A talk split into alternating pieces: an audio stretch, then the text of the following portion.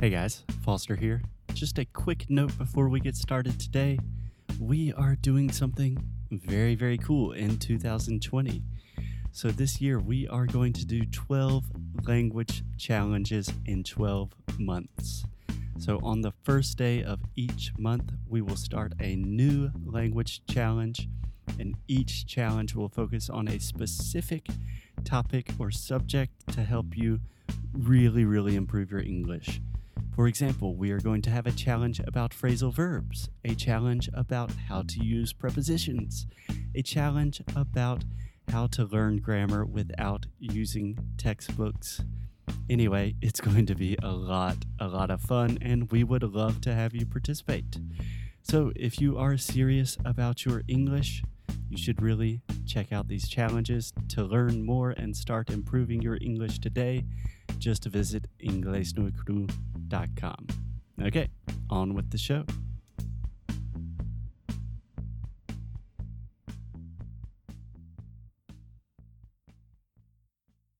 Hey Alexia, Hey, Foster.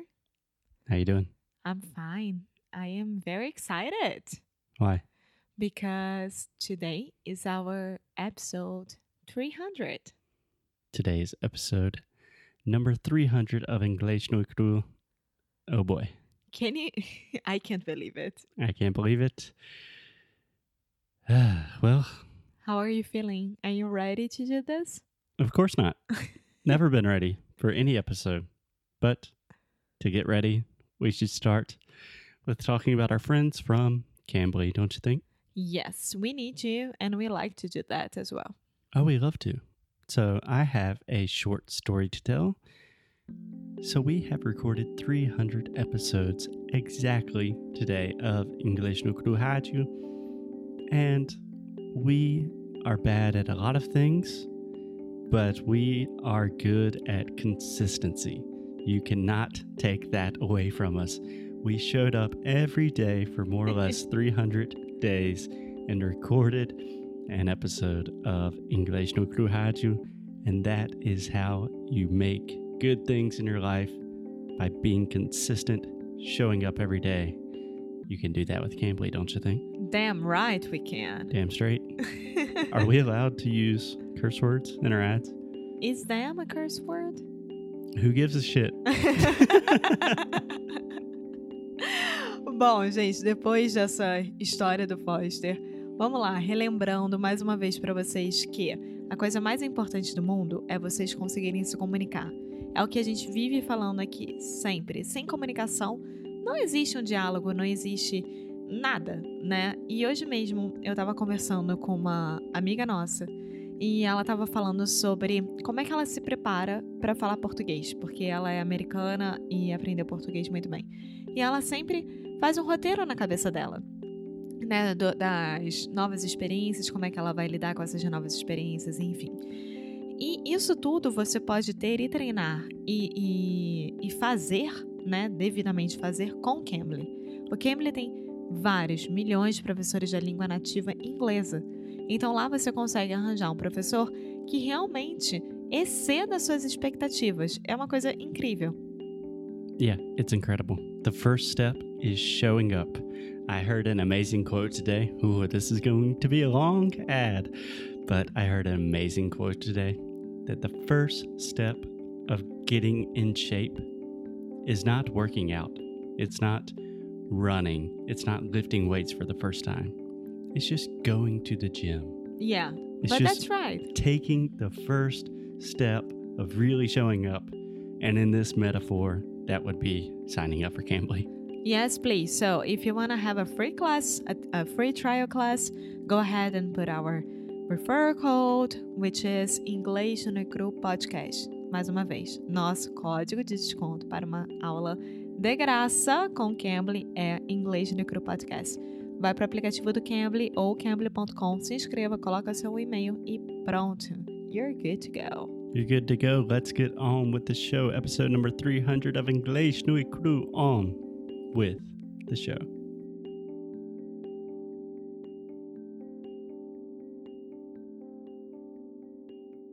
Hey, Foster. Hey, Alexia. Hello. So, this is episode number 300. That is crazy. How are you feeling about that? I'm feeling pretty relaxed, but I think that's how my body and my mind they react nowadays with a lot of Hmm. pressure, so I'm fine. Yeah. A lot of psychologists say that opposites attract. So maybe that is our case Maybe. because I'm freaking out. Existential crisis.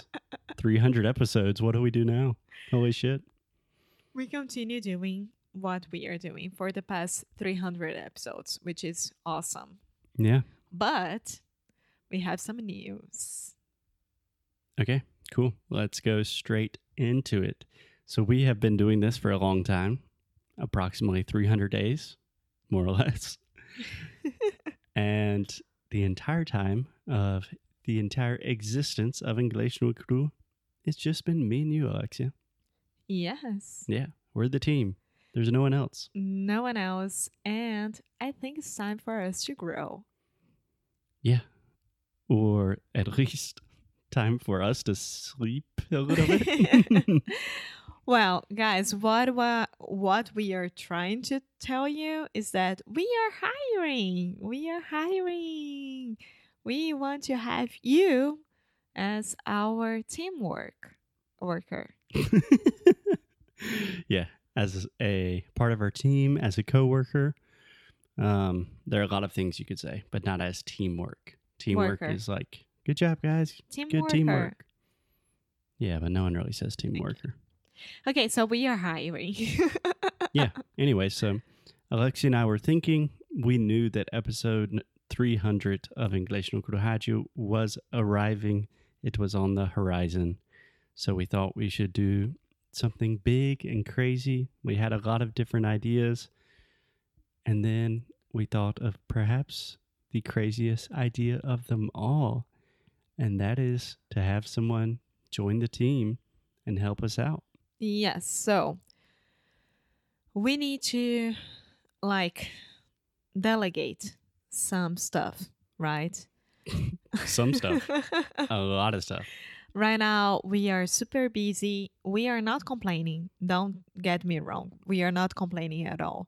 But we need to start delegating because Inglês no Cru is ready to have someone else in the team, which is amazing. This means that on the team. on the team. This means that I, I, I think that we are grown ups now.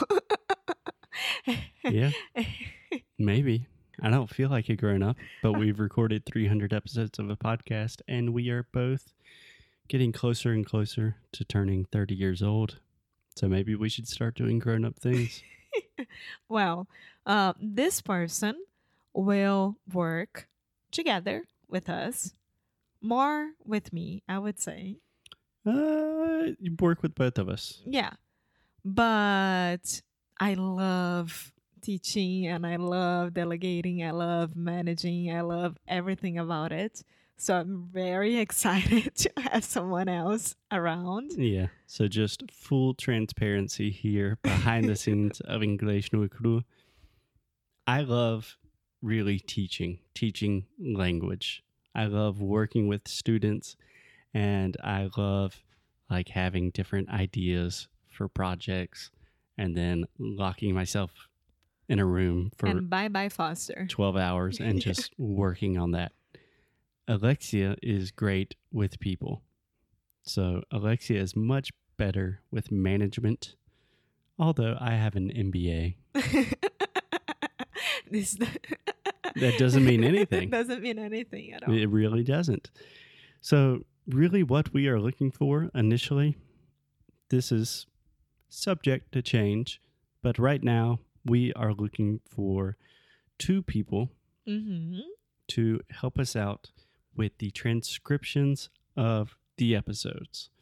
So when we started English no Cru, we had the idea for worksheets. And we did the first 100 worksheets by ourselves. And the idea with the worksheets was that each individual episode of English English Rádio could really be like an entire comprehensive English class. You could have the audio, you could read along with the text, with every interesting pronunciation point, every time we make a weird cultural reference or use some slang that you might not know, we will have notes and annotations. Each time that Alexia makes mistakes, we will point those out. My idea was to create really English textbooks for 2019, you know? Yeah. So this person, this two people. Can I say one thing real quick? Uh huh. So that idea, it it turned out to be a lot more work than we thought. Yeah. We can't do it. We can't do everything. It it was really funny because um, I got an email from one of our students like yesterday, um, making su- su- suggestions. Yeah, we're providing suggestions. But di- did I say it right? Suggestions. suggestions. Suggestions. Tá. Pointing out some new recommendations. Things, yeah, um, giving us recommendations of what we should do of like new stuff, and I was like, yeah, those are pretty nice ideas, but we mm-hmm. can't do it. like there, there are a lot on our table right now. yeah. In English, we have a wonderful phrase. We say, "We have a lot on our plate," or "I have too much on my plate right now." Yeah, that's that's what I was trying to say. Yeah, yeah, I, I noticed that. But it's true. It's true. Every day we are recording multiple podcasts per day, editing all this podcast, working with hundreds of students. and we have our other podcast, which is in Portuguese, our small projects, and we have our life and social life. We need to do stuff. oh, social life is non existent. Yeah. Yeah. So the point of this episode is that we are going to bring someone on to begin working with the transcription process. And at first, we are thinking about hiring two people to help us with the worksheets. But I think for now, we should just leave it there as a little suspense moment. And then tomorrow, we will really talk about what we are looking for in a potential hire and a potential candidate, what the responsibilities will be, what the benefits, besides obviously working with two of the coolest people in the world, Yay! and all of that stuff we'll get to tomorrow. Yes, and tomorrow we'll let you know how to apply for this job. Oh, yeah. Bye!